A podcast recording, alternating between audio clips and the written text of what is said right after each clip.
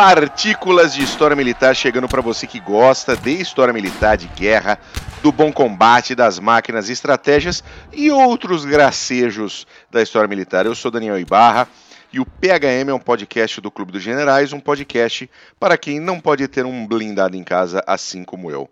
Comigo sempre ele, nosso queridaço Glênio Madruga. Tudo bem, Mac? Tudo jóia? Saudações cavalarianas a todos os nossos ouvintes. Um abração especial hoje para o nosso ouvinte Luiz Eduardo Lunelli, que nos acompanha da linda cidade de Chapecó, oh, a capital do oeste catarinense. É uma cidade muito legal. Quando tiver oportunidade, qualquer dos nossos ouvintes de conhecer Chapecó, passar um tempo lá, é uma cidade muito bacana. Além disso, Aquele recadinho de sempre de dicas, sugestões, correções, reclamações. Procurem aí o Clube dos Generais no Twitter, no Instagram, no Facebook, no nosso site clubedosgenerais.org, por que não? Ou mande um e-mail para nós para contato arroba clubedosgenerais.org. Exatamente. Estamos no YouTube, estamos no Twitter, pode ir lá xingar, dizer que a gente não vale nada. Estamos no Instagram, estamos no Facebook, facebook.com.br Clube dos Generais. É só chegar, dar o seu, a sua opinião, a falar sua contribuição, sua, contribuição, sua sugestão. A, a sua gente, crítica, mas seja educado, senão você cai no filtro do pessoal. Tem aqueles filtros automáticos que poda a galera, né? Poda, então, né? Poda. Ah, é, é. Pra mim não tinha que ter filtro nenhum. Quer mandar Vai, tomar no cu, pode mandar. Não tem problema. Manda por e-mail, então, contato arroba clubesgenerais.org. Aí pode, aí é sem filtro. Muito bom. Ô, ô, meu, a gente vai falar do que hoje, Mac? Cara, a gente vai falar do T-34. T-34, aquele T-34. belo blindadinho soviético que os alemães têm medinho até hoje, né, Até Mac? hoje. O T-34, ele é tão emblemático que esses tempos atrás, não sei se foi ano passado, ano anterior, saiu um livro aí, desculpa editora, mas foi uma pisadinha de bola, tá? O livro é chamado uh, alguma coisa do gênero, assim, tudo que você precisa saber sobre a Primeira Guerra Mundial. E tem um T-34 na capa. Puta que me pariu. Né? Eu me lembro, exatamente. Então, é, a editora pra ver como ele é marcante esse pisadala na bola, né? Poxa, mas é isso aí. O T-34 tá aí mesmo por engano, quem aparece é ele, não é outro.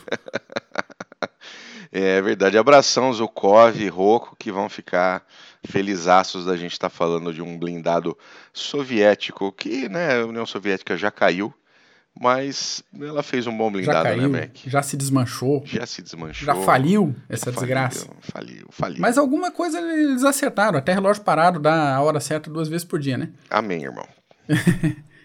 Muito bem, mas, ô Mac, o T-34 foi um carro blindado, um carro de combate, um tanque, como Isso. você quiser chamar, né?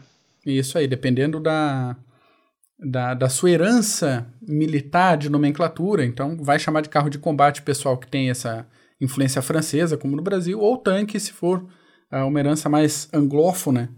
E ele às vezes é considerado o melhor blindado médio da Segunda Guerra Mundial, o que eu acho um pouquinho superestimar o T-34, tá? Mas se ele foi o mais influente, provavelmente sim. E com certeza o primeiro é, veículo blindado soviético a funcionar direito. Que os anteriores não rolou, né? Não, mas olha, olha, o Sherman não tá muito atrás dessa história de influência, não, hein, cara? Não, não tá muito atrás. A distância tá, não, não isso é longa. Daí só há controvérsias, hein? Algumas, algumas, mas eu dou nesse eu dou pouca margem para soviético, mas o T-34 como influente e como ícone, talvez, é, é muito mais fácil um, uma pessoa leiga ou com pouca, pouca leitura de história militar, é muito mais fácil ele conhecer um T-34 que conhecer um Sherman, pelo menos visualmente. É possível, é né, possível. Então ele está sempre em monumentos, é, todas as fotos do, do Dia da Vitória na Rússia e tantos outros eventos, sempre aparece, sempre tem um senhorzinho chorando no pé do T-34, jurando que ele combateu naquele blindado específico ali apesar de terem sido construídas dezenas de milhares de T-34, segundo ele, é bem aquele ali que está sentado na praça que ele combateu, mas é, tudo bem. É só aquele ali, né? É só aquele ali.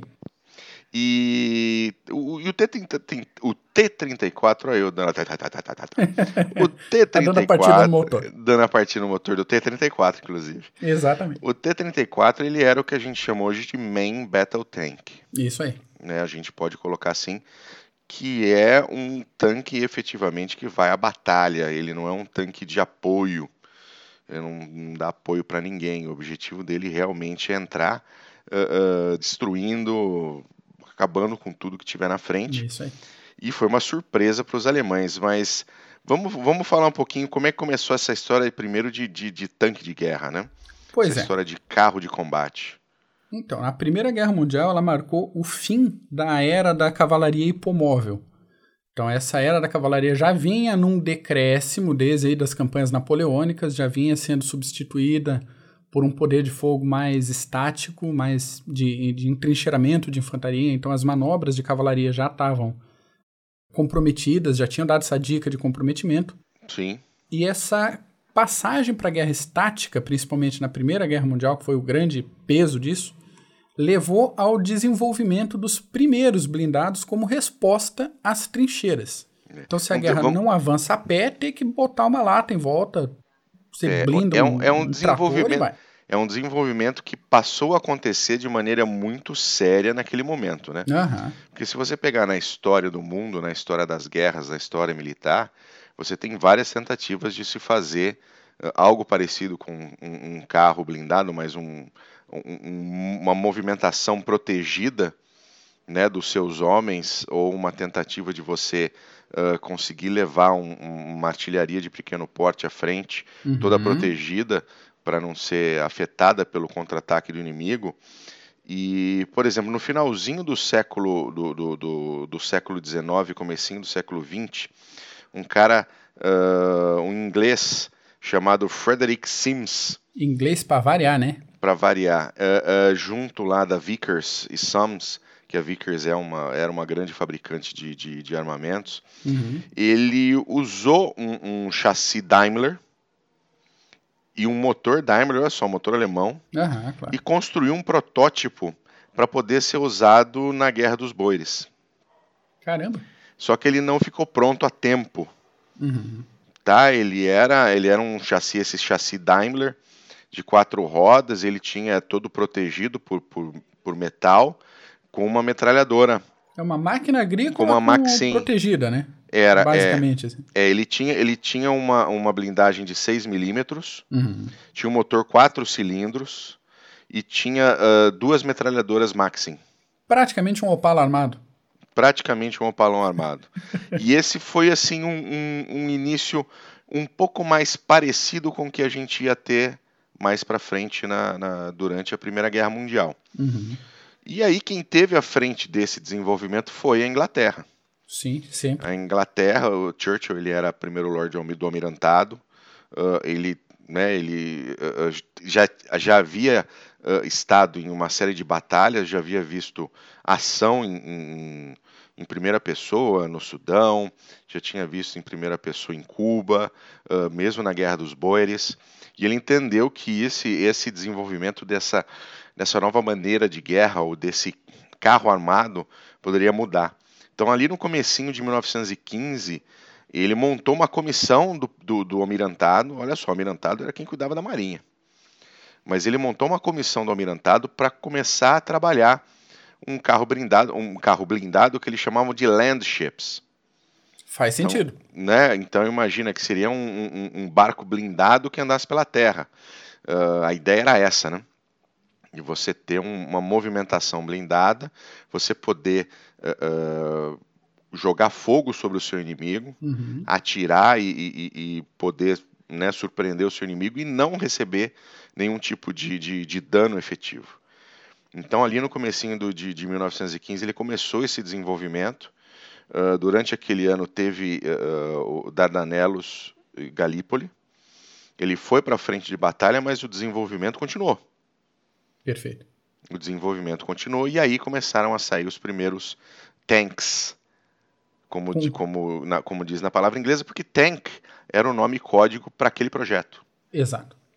E com Tank era um- toda a, a imaginação que os projetistas da época podiam empregar, né? Então, na Exatamente. Primeira Guerra Mundial, a gente tem blindado de tudo que é tipo de formato, do- do- um dos mais estranhos, que às vezes a gente olha para cara, para uma fotografia e pensa como é que foi para produção um negócio desse. Mas era uma fase de Exatamente. testes, né? Exatamente. Tem, um, uh, uh, tem uma série na BBC, eu já falei dela algumas outras vezes em outros podcasts. Ela se chama Our World War. É uma série que tem no Netflix. Uhum, ela entra e sai. Ela entra e sai do Netflix, do, do catálogo do Netflix. Mas é uma série britânica de três episódios de três partes diferentes da Primeira Guerra Mundial. E a terceira parte é um, um rapaz, um mecânico, que chega para trabalhar com uma, uma tripulação veterana uh, de um tanque britânico. Né, ali já mais para o fim da, da, da, Primeira Guerra Mundial.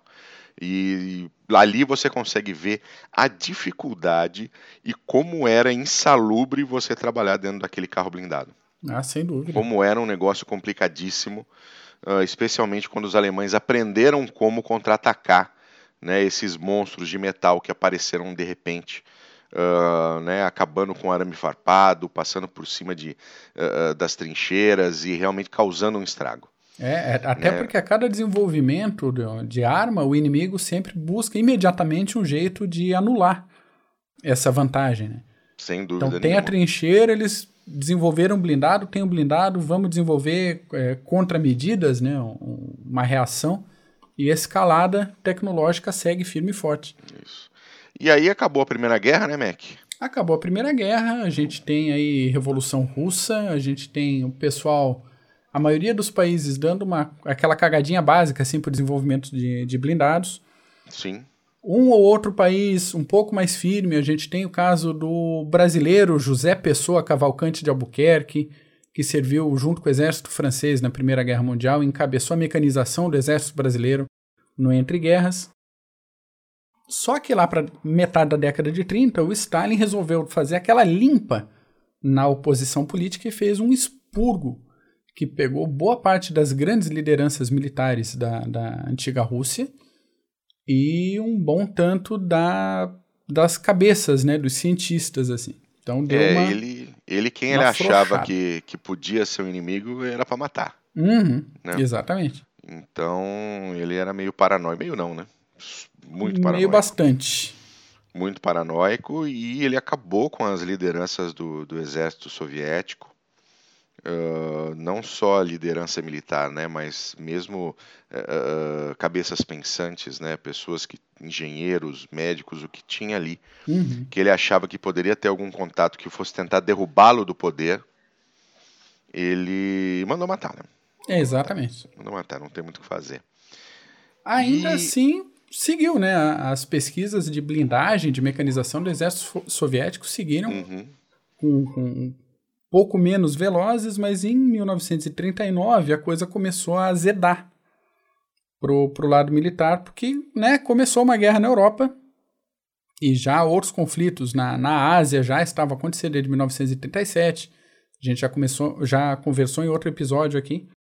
Então, a gente falando aqui que em pegando como referência o ano de 39, os principais blindados russos eram o T-26, que Sim. ele foi projetado para ter a mesma velocidade de um russo andando com equipamento, né, para dar aporte, é, suporte imediato à infantaria, e alguns blindados da família BT, que eram de fato máquinas de cavalaria, com alma de cavalaria. Então eles eram leves, rápidos e projetados para essa guerra de movimentação e guerra de manobra.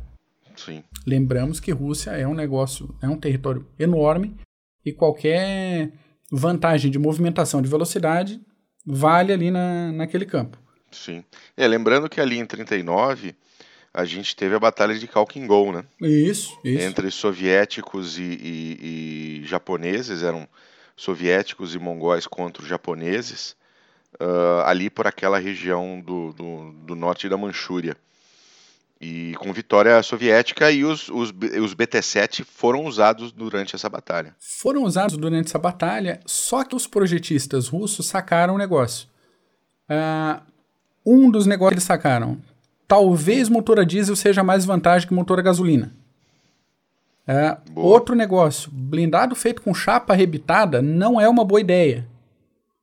E terceiro, ter para esse tipo de aplicação, ter um tipo de blindado só para apoio direto à infantaria e outro tipo de blindado leve, talvez não seja um bom negócio para a indústria deles. Então, que tal fazermos um blindado mais multifunção. Né? Sim. Então as pesquisas desenvolveram aí e junto com essas conclusões a adoção da suspensão do modelo Christie. Sim. E agora fazemos um, uma parte aí. A suspensão tradicional até então era por feixe de molas, feixe de barras, suspensão de Fusca, de Kombi, uhum. de carroça, Sim. que a gente vê até hoje. Sim. Caminhão trabalha com esse tipo de suspensão. A Exato. suspensão Christie é com torre de suspensão e mola helicoidal. Qual é a vantagem? Você pode passar em terreno aberto com esse negócio, com tudo que é tipo de imperfeição do terreno, e ela vai é, absorver verticalmente, vai proporcionar ao blindado mais velocidade, mais absorção. Tá? Então, este foi o padrão de suspensão aí para frente. Sim. O, os primeiros protótipos, de fato, a partir desses pensamentos, desse desenvolvimento, foram construídos na fábrica de Kharkov.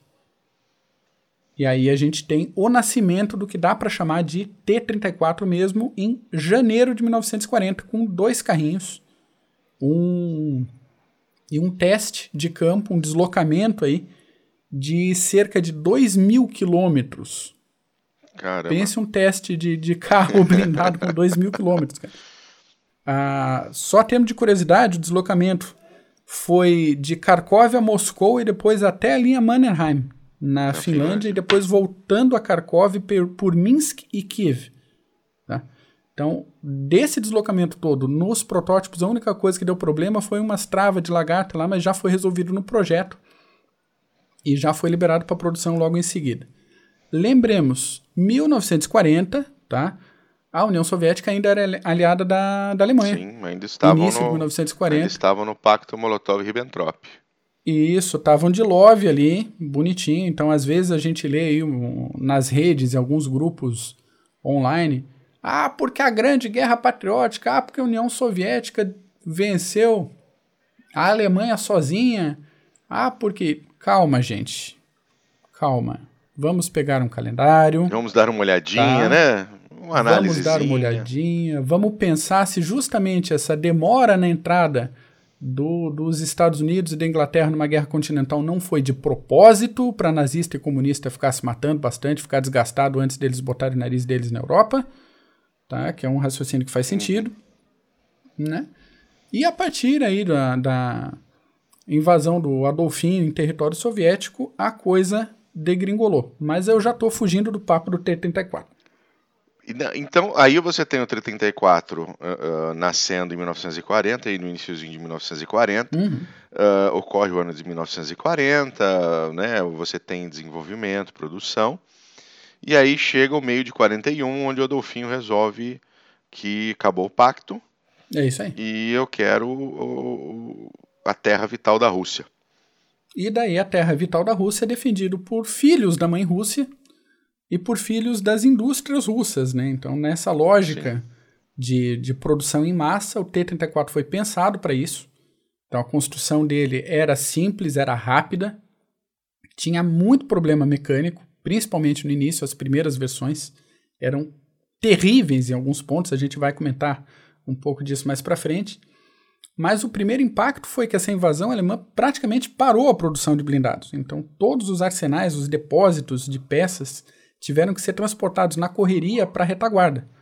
Sim. Então, pense o tamanho do esforço logístico que foi isso, de ter que jogar tudo lá para fundo e continuar a É. entenda. produção, né? é para o nosso, pro nosso ouvinte entender. É você pegar fábricas inteiras, desmontar essas fábricas, Uhum. colocar, colocar essas fábricas no trem e mandar embora. E montar do outro lado e, E, montar do outro pessoal. lado para que ela possa novamente uh, voltar a produzir. Exatamente. Fosse fábrica do que fosse. Exatamente. Especialmente de armamento. E daí a gente tem o, o- o número de produção, que eu acho um- uma coisa bem relevante, falando de T-34. E aí o segundo ponto de leve que eu dou mérito aí para a indústria soviética. Uhum. 39.698 T-34 foram produzidos até o final da guerra, nas suas várias versões.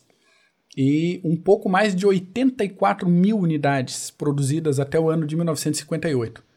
É impressionante. É realmente. muito blindado.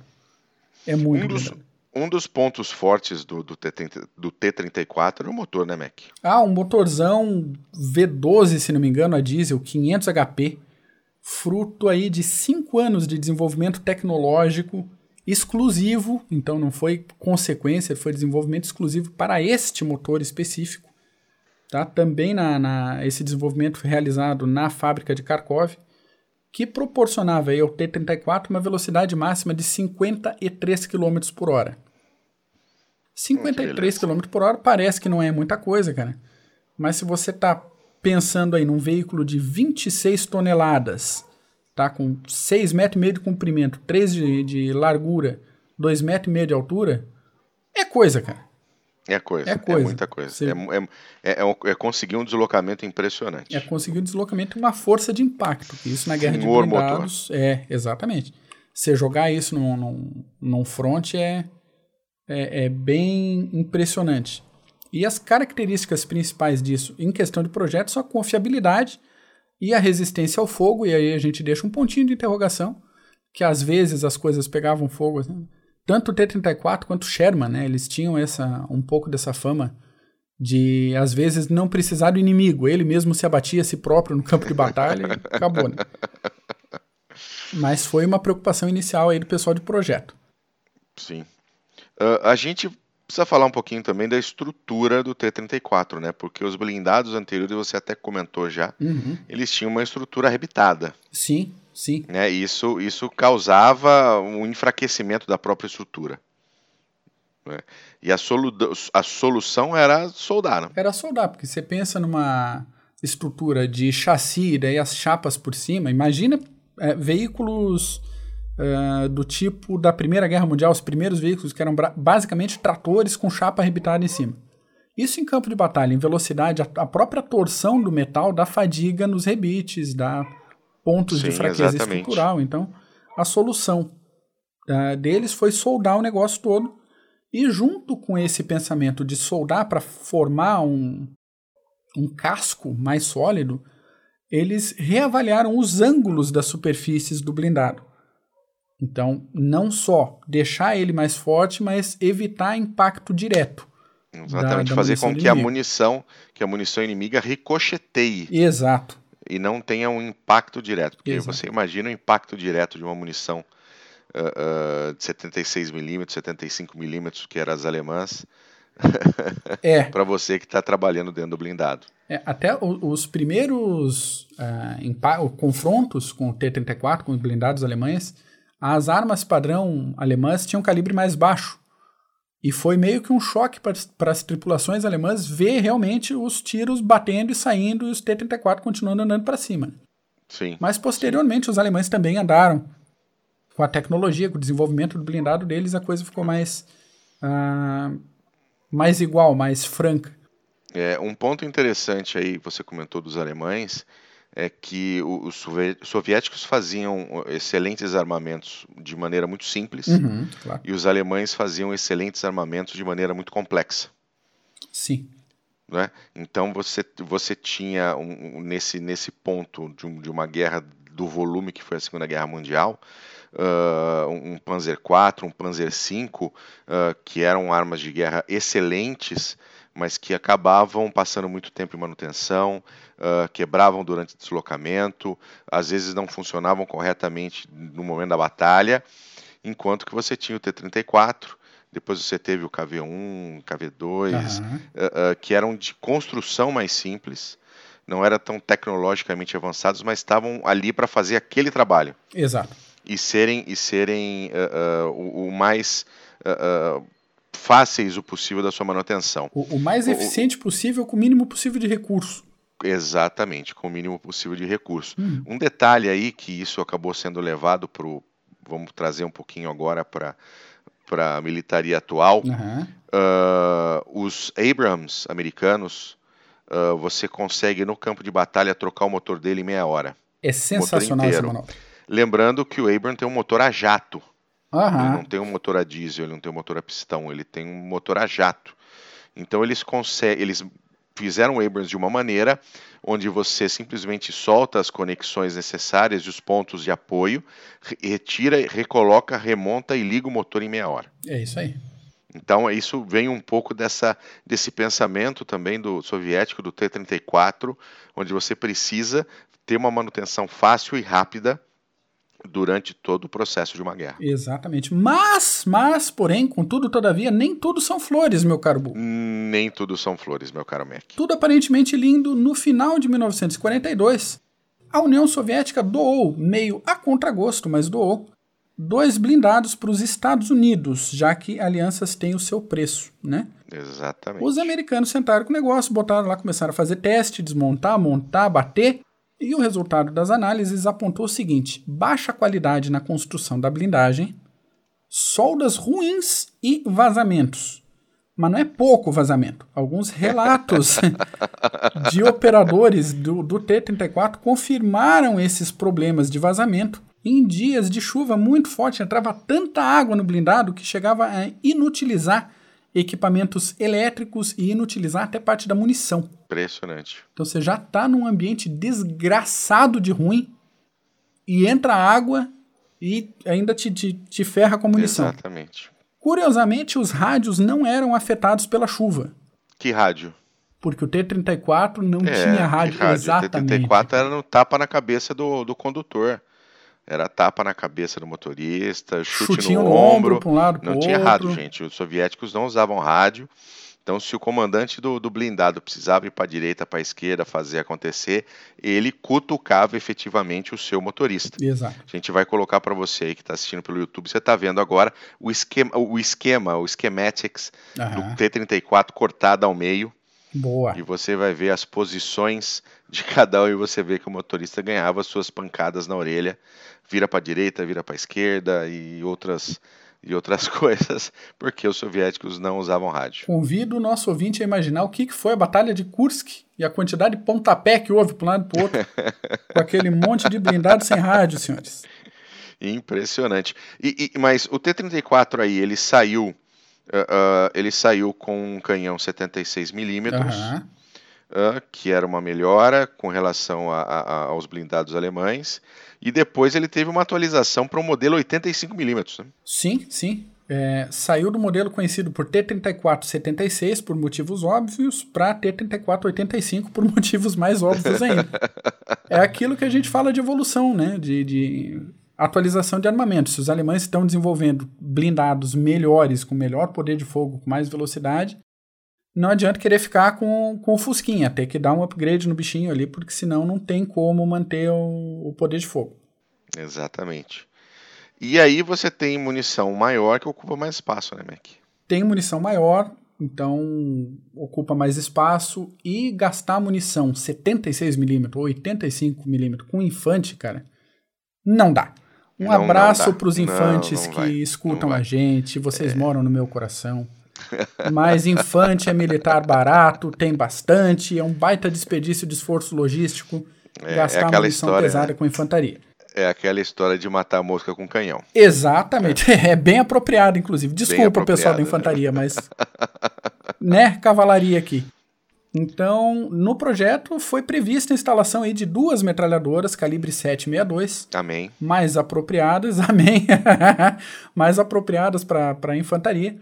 Uma delas montada de forma coaxial ao canhão. Explique, por favor, meu caro Mac. Explico. Conforme você movimenta a torre do blindado e faz a, o movimento do, do tubo do canhão, você tem, para facilitar ali a função do, do atirador, normalmente, uma metralhadora 762 para que você não tenha que operar outro armamento completamente independente. Então você vira a torre, vira o conjunto, faz a pontaria com o mesmo sistema de pontaria do canhão e atira munição curta, munição pequena contra tropa a pé ou contra carros leves, alguma coisa assim. Ótimo. Então ele estava juntinho ali, ou seja, para onde virava a torreta, pra onde virava a Exatamente. torre do canhão, virava junto também uma das 762. Uma das 762. Em vez de você gastar a munição do, do canhão, você gasta 762 pequenininha. E... E outra 762 na parte dianteira do blindado, na frente ali do lado direito.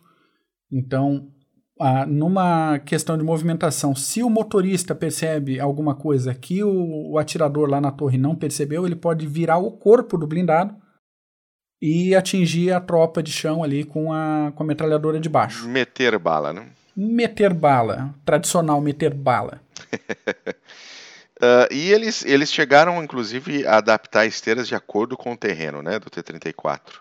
Esse foi um dos grandes méritos da, do projeto do T-34, no meu ponto de vista, que todo... Não vou dizer todos, porque eu não analisei todos os projetos aqui para fazer esse PHM, mas a maioria dos blindados, da, alemães, americanos, ingleses, tinham esteiras mais curtas, mais é, estreitas. Estreitas, desculpa. né? Estreitas. Mais estreitinhas, porque Isso. quanto menos atrito com o chão, mais rende, maior velocidade empregada, tem toda uma questão aí de consumo de combustível. Só que a se fudência soviética na invasão da Finlândia. Amém de e novo. viva a Finlândia! Finlândia! Finlândia! E isso aconteceu em 39 e vários veículos soviéticos atolavam a torta direito na neve e na lama. Então chegamos à conclusão que o general Inverno é um baita do mercenário, tá? Funciona para todo mundo. Pra então, todo mundo. O, é, o projeto já previu esteiras mais largas que essa média do mercado, projetadas já desde o iníciozinho para operar nesse tipo específico de situação. Então, se por um lado ele gasta um pouco mais de, de combustível, tem um consumo não tão eficiente em terreno seco, na hora que, o, que a vaca vai para o brejo com neve, com lama, com coisa, todo mundo atola menos ele. Ele continua uhum. seguindo aí firme e forte. Muito Mais um bom. ponto pro T34, viu? Mais viu, um pessoal? Ponto pro T34. É, que os russófilos de plantão aí, eu dou, eu dou meu braço a torcer de vez em quando. Mas tá? apanharam na Finlândia. Apanharam da Finlândia, vive a Finlândia. No fim das contas, a gente teve uma série de melhorias gerais, né? Desde o ah, começo do projeto do T34 até hum. o seu final, né? Pois é, as primeiras unidades elas tinham um movimento muito restrito da elevação do tubo. A torreta ela era bem apertada, tá? Uhum. bem justinha. Então, por padrão, o tubo do canhão inclinava somente 3 graus para baixo. Caramba. Você não apontava muito o tubo ali. Então, qualquer rampinha que o blindado tivesse ou um terreno elevado, ferrou, porque ele não, não conseguia baixar a cara para tirar. Isso foi sendo resolvido progressivamente Sim. conforme as, uh, o projeto foi sendo atualizado. Houve ainda um aumento é, da velocidade de giro da torre, porque o motorzinho elétrico ali vivia dando problema, aquela porcaria. Sim. E na maior proteção aos tripulantes. Agora, eu chamei de porcaria que eu vou fazer uma parte. Uh, o motorzinho da velocidade de giro da torre no Cascavel, que o, que o Exército Brasileiro usa até hoje, os que eu tive a oportunidade de entrar, de mexer, de papá, era a manivela, tá? Não tinha motor, tinha alavanquinha ali. Tinha um motorzinho, motorzinho aí no caso chamava Glênio Madruga, era Exatamente. Madruga. E você gira a torre na manivela. Desnecessário. Dancinha isso. da manivela dentro do Cascavel no Exército Brasileiro, hein? É isso aí, é isso aí. Cada coisa que a gente faz na vida, né? Puta que eu pariu. Houve ainda um aumento da capacidade de munição de 76 para 100. Então, sem a, a princípio, sem projéteis para o canhão, tá? Então, Sim. a princípio não parece grande coisa de 76 para 100, mas aí é 25% de, de taxa geral, assim. É muito Não a partir dos 76%. Tá, tá, eu tô de humanas, tá, gente? Releve aí a conta que eu fiz. Houve ainda um aumento do tanque de combustível e da autonomia do blindado de 460 é, litros de combustível para 790 e um alcance de 300 km inicial para 465 km sem abastecer. De novo, isso para um blindado da época de 26 toneladas, você andar 465 quilômetros, é chão. É muita coisa. É chão. É apropriado para a Rússia, né? Sim, sim, apropriado, apropriado para as distâncias da Rússia. Então, e mais ainda, houve um aumento da blindagem, tá? que variava de 15 a 45 milímetros nas primeiras versões, para 20 a 70 milímetros, tá? Além de usar normalmente infantes sobre o blindado para que o fogo inimigo não arranhasse a pintura do blindado. tá? É verdade. Vocês vão ver isso aí. Então, provavelmente a liderança soviética achava o quê? Que a pintura do blindado era mais cara que o infante. Então, bota o infante em cima e carrega. Eventualmente, se pegar tiro, paciência. É, mas o, o amor do país pelos seus homens é, é, ele é ele é famoso, né? Ah, claro. É famoso claro. como a Rússia tinha cuidado com os seus infantes e, e, e, outras, e outros pequenos insetos de Stalin. Vocês moram no nosso coração. Vocês moram, não, mas é o, mas era um fato. É, mas é um fato. A, tratamento a liderança, a liderança soviética não queria nem saber se o cara ia morrer ou não. Uhum. Você tem até aquele mito de que o cara saía sem sem arma para combater, isso é muito mais um mito do que uma realidade, Sem mas dúvida. dá para entender um pouquinho uh, a própria lei de, de, a própria ordem dos comissários de que ninguém podia recuar, Sim. ou seja, você vai e vai para frente, e se você morrer, morreu, tem mais gente vindo atrás. E, e se não fosse plausível, não tinha virado um mito tão difundido, né? Então, difundido. Eu me lembro de um, se alguém puder, eu já falei desse livro, eu vou falar de novo. Fale, fale. É um livro fantástico sobre a divisão alpina italiana chamado 100 mil marmitas de gelo. Sensacional. Nesse livro tem uma passagem, você só encontra em sebo, tá, gente? 45 100 mil marmitas. a última vez que eu vi, mas vale É. cada centavo. Vale cada centavo, 100 mil marmitas de gelo. Tem passagens sensacionais de uma divisão italiana eh, treinada para lutar na montanha que estava lutando nas planícies russas. Uhum. E fez um papel absolutamente fantástico. Eh, eh, Eles, no, no livro, tem várias passagens de ataques de infantaria russos às posições entrincheiradas italianas, que o ataque só parava quando caía o último soviético morto. Isso. né? Eles não chegavam a ocupar as trincheiras, não, não, né, não dava tempo. Os italianos conseguiam varrer com fogo de metralhadora e de armas portáteis e, e- e- e também de eh, do que tivesse à mão. Ah, caía até o último russo, dali a 24 horas vinha mais uma onda daquelas e mais uma onda E os daquelas. alpinos e- contando munição para fazer a. contando munição, comendo sorvete de minestrone, Isso aí. morrendo congelado de pé, em posição de tiro. Senhores, um baita Leiam. livro. Um baita Leiam, livro por do favor. Júlio Bedeschi. Obrigado, obrigado, Mac. É isso aí. 100 mil marmitas de gelo. Mas, ah, voltando para o T-34, Isso. ou seja, teve toda essa melhoria, chegamos ao fim da guerra, ah, os soviéticos invadem Be- Berlim com toda a sua força de artilharia, blindados, etc. Acaba a guerra, e aí o T-34 se torna um, uma opção no mercado. Sim, porque tinha quem T-34 quisesse para comprar. cacete, não é mesmo? Sim, senhor, e vai fazer o que com esse monte de coisa? Vamos vender isso aí pro pessoal. Então, além de vender, vendido o, a receita de bolo foi vendida. Então foi vendida para Tchecoslováquia. Então eles começaram a produzir os T-34 deles a partir de 1951. E a Polônia também produziu a partir de 53 uma versão muito melhor, diga-se de passagem, se comparada às versões russas, né? E você tem, né, toda, toda a base, toda a espinha dorsal do ex- dos exércitos do, do Pacto de Varsóvia era o T-34. E era o T-34. Ele foi modificando ao longo dos tempos para as novas versões, mas toda a base dele é igual o chassi de Fusca, né? Exato, exato. Você vai A mudando. base, Aliás, a base toda. A maioria dos diga. blindados eh, modernos é feito assim: você tem o, o casco, né? O Sim. chassi padrão, e daí você vai mudando a torreta, vai mudando alguma coisa ali, vai colocando mais ah, equipamentos. Então, veículos de socorro, veículos de treinamento, uma diversidade de carros ali a partir daquela, daquela estrutura básica.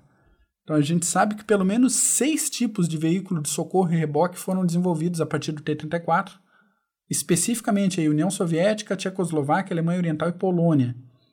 E o, o projeto do blindado propriamente dito, blindado de combate, evoluiu para o T-44, que por sua vez evoluiu para o T-54. Então, a grosso modo. Bem tá? criativos os nomes, não? Exato. A grosso modo, dá pra gente fazer uma comparação aí com a trajetória da AK-47 no mundo dos fuzis de assalto. Então, se o AK-47 raiz lá foi abandonado logo depois, né, é, modernizado, foi adotada a versão AKM, que ainda é chamada AK-47 por causa do projeto inicial. Aliás, vamos deixar um gancho aqui, qualquer dia desse vai sair um PHM sobre a AK-47, tá? Sem dúvida. Então, é, e ela, a AK foi base para uma série de armas de fogo até hoje. Então, a gente tem modelos mais novos, como a AK-104, a AK-105, que vem dessa tradição da AK-47. Ou o T-34 fez o mesmo caminho aí de E vamos- influência e desenvolvimento. Vamos deixar agora uma pulga na orelha do nosso ouvinte. A K-47 não é uma cópia do STG-44 fuzil alemão. Exatamente. Falaremos disso depois. Falaremos disso no depois. próximo PHM. Como existe esse mito né, de que ela seria um- um- uma cópia do, do STG, mas não é. Ah, mas o, o T-34 foi um blindado fantástico, mas ele tinha os seus probleminhas operacionais. né? Ele tinha probleminha. Probleminha 1. Um, o comandante do carro tinha que operar, atirar, mirar e identificar alvo. O que. Muito bom. o que restringia. Porra, com tanta gente cacete. na União Soviética, não dava botar duas pessoas pra fazer isso? Um fazia uma coisa, outro fazia outra. Então, o problema é, só tinha duas na torre. Então, uma era o comandante do, do, do blindado, e atirador, e observador, e condutor da porra toda, e mais um municiador, tá? Então, sim, sim. O, o, projeto ele não tinha aquela um, um sistema de visibilidade bom pro comandante do carro. Então era uma escotilha só, um periscópio pequenininho, era bem complicado de operar. E ainda não tinha rádio no negócio. Ou então, seja, além... ações coordenadas eram mais difíceis, né? Pô, praticamente impossíveis no, na hora do pega para capar. Isso a, acontecia taticamente, acontecia o seguinte: o, os grupos de combate ali formados três, por três, quatro blindados, em vez Sim. de identificar alvos próprios, acabavam seguindo o líder do pelotão. Então você tinha é, um, uma carga de três a quatro blindados soviéticos, blindados russos, blindados T-34, escolha o nome que você preferir, em cima de um só blindado alemão. Se você estava numa situação de mais ou menos paridade de força, tinha outros três blindados alemães atirando nesse grupo e nada, porque não tinha rádio, não tinha meio como, como comunicar. E isso criava uma, uma complicação aí para os blindados soviéticos. Isso, a gente fazendo as contas e pegando de, de algumas fontes, dá um índice de 3 a 7 T-34 baixados para cada blindado alemão parado, dependendo da época e da, das condições da batalha. É, é que os soviéticos podiam se dar esse luxo, né? É, tinha muito T-34, exatamente. E fora isso, no iníciozinho da guerra ali, da Grande Guerra Patriótica, a União Soviética simplesmente não tinha condição logística para recuperação de blindados danificados.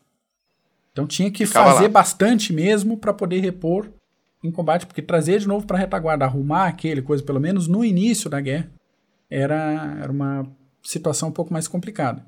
Sim. Então havia uma aparente superioridade inicial contra os alemães por causa do calibre do canhão, da capacidade é, de, de corrida em campo, mas o desenvolvimento tecnológico emparelhou isso aí e no fim das contas pesou mais de fato o número de T-34 em campo de batalha do que a qualidade teoricamente superior do T-34 frente a outros blindados. Então, ah, você comentou aquela complexidade da fabricação dos blindados sim, alemães, sim. aquele negócio todo. Você ter um Fuscão ali que funcione e ter muito Fuscão que funcione é melhor sim. que ter um Rolls Royce que atola a roda. Basicamente. É. Ainda mais quando você tem que eliminar, né? Uhum. Você tem que eliminar o seu inimigo. E aí, uh, uh, o T-34 ele também era lento para definir e atingir o alvo exatamente pela questão do comandante do carro ter que fazer todas as ações de comando ao mesmo tempo agora. Comando, identificação e comunicação. É, do mesmo jeito que tem aquela estatística de, é, de 3 a 7 T-34 baixados para cada blindado alemão, os blindados alemães davam, é, em média, 3 tiros para cada tiro de T-34 disparado em combate. Impressionante. Um dos Impressionante. motivos complicadíssimos disso, para quem já viu foto de dentro de, de blindado, é o seguinte, cara. Uh, eu vou ver se eu consigo imagem disso para colocar no, pro pessoal do YouTube para ficar mais fácil de, de enxergar. O T-34 ele não tinha a cesta da torre. O que, que é isso? Uh, a torre, vou pegar como referência de novo o Cascavel, que eu tenho um pouco mais de intimidade. A torre ela é encaixada ali no, no casco do blindado e uhum. tem uma parte baixa, uma cesta de, de metal propriamente dita, que ali dentro vai o comandante do carro e vai o municiador. Então, conforme a torre gira, esse pessoal gira junto com a torre, junto com todo o equipamento, tá? Sim. O T-34 não tinha isso. Então a torre girava e a galera tinha que correr junto dentro do carro, se virar junto o corpo ali, porque, né, não tinha no projeto isso aí. Isso complicava muito a operação e ainda mais a gente pensando na situação de combate, na torre propriamente dita só iam nove munições. Tá? O resto ficava nos porões de depósito. Agora você tá no meio de uma batalha disparando, acabou a munição e girando a torre, velho. Você tem que correr, é, pegar o um negócio, você pega a munição, puxa onde é que tá o, o, tubo do canhão, tá atrás de você. Você vira, municia o negócio e faz a coisa acontecer. Era bem complicada a operação interna disso tanto para o comandante quanto para o municiador.